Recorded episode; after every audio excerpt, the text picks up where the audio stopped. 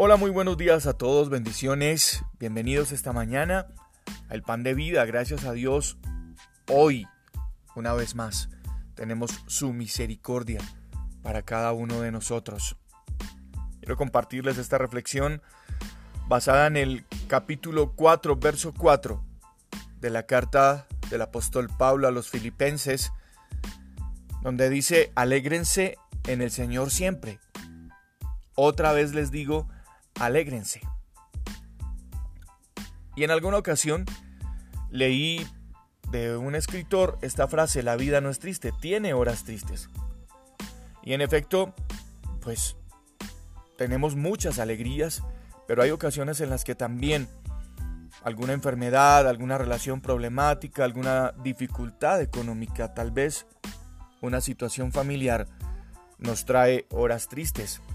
Y esto pues no necesariamente tiene que ser eh, un pecado o es un pecado o, seríamos distintos a otros por, por vivirlo. No, todos, absolutamente todos, de alguna manera sufrimos por diferentes razones.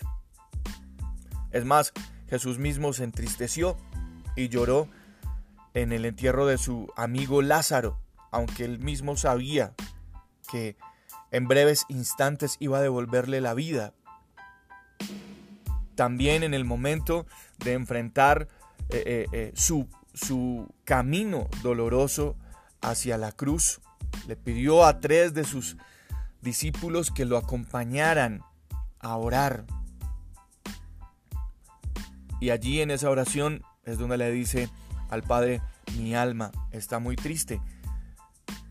Son inevitables en muchas ocasiones estos momentos en nuestra vida, pero también el salmista David, en el Salmo 30, el verso 5, dice algo muy especial y me gustaría que alguien esta mañana, en esta reflexión, se quedara con este versículo. Por la noche dura el lloro, pero en la mañana siguiente vendrá la alegría. Pablo, el apóstol Pablo y Silas su compañero fueron injustamente golpeados, torturados, encarcelados allí mismo, en la ciudad de Filipos, porque estaban predicando el Evangelio, porque estaban ayudando a la gente. Y al principio, claro, se entristecieron. Al, al comienzo todas las situaciones pues nos entristecen. Pero reaccionaron y confiaron en Dios y en la cárcel aún heridos, condenados, torturados, sin saber ni siquiera cuál era la sentencia, para ellos en la mañana siguiente no tuvieron miedo. No se quejaron y tampoco se hicieron las víctimas, no se rindieron, no se entregaron a la situación o tal vez a la tristeza del momento, sino que en la oración comenzaron a cantar. Y dice la palabra de Dios, que mientras que cantaban y cantaban himnos y daban gracias a Dios, los otros presos los oían. Entonces ocurrió algo sobrenatural. Las puertas de la cárcel, de su prisión, se abrieron en medio de un temblor que Dios hizo estremecer aquel lugar y tuvieron la oportunidad de compartir todo eso con los otros presos y el carcelero se preocupó y se asustó tanto porque sabía que esos presos estaban bajo su responsabilidad y pensó que se habían ido y se entristeció. Se iba a quitar la vida. Pablo y Silas lo detienen y le dicen tranquilo, no te preocupes. Hoy ha llegado también la salvación a tu casa. Años más tarde, Pablo fue arrestado de nuevo y llevado a Roma para ser juzgado mientras estaba en prisión escribió algunas de las cartas que nosotros conocemos en el Nuevo Testamento, incluida su carta más alegre, que precisamente se encuentra aquí, en, la carta a Filipenses. Y todo esto que te estoy diciendo eh, se enmarca en esas palabras de Pablo en medio de una situación adversa y le escribe a la iglesia Oigan, alégrense en Dios siempre. Y una vez más les digo, alégrense en el Señor.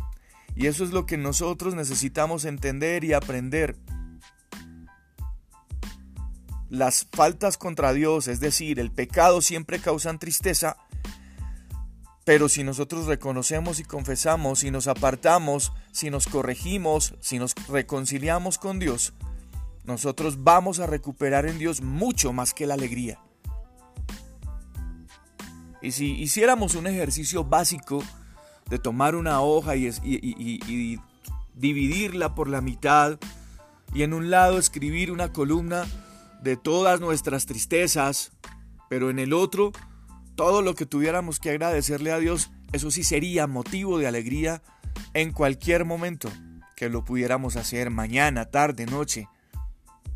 Lo que sí es imperativo es que no nos dejemos embargar por la tristeza, no nos dejemos derrotar por la dificultad, por las circunstancias, porque definitivamente en Dios sí que tenemos que alegrarnos.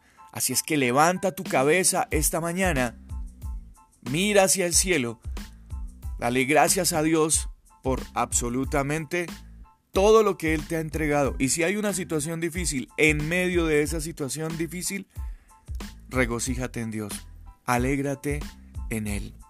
Yo soy Juan Carlos Piedraíta y este es el pan de vida. Un abrazo para todos, cuídense mucho, bendiciones.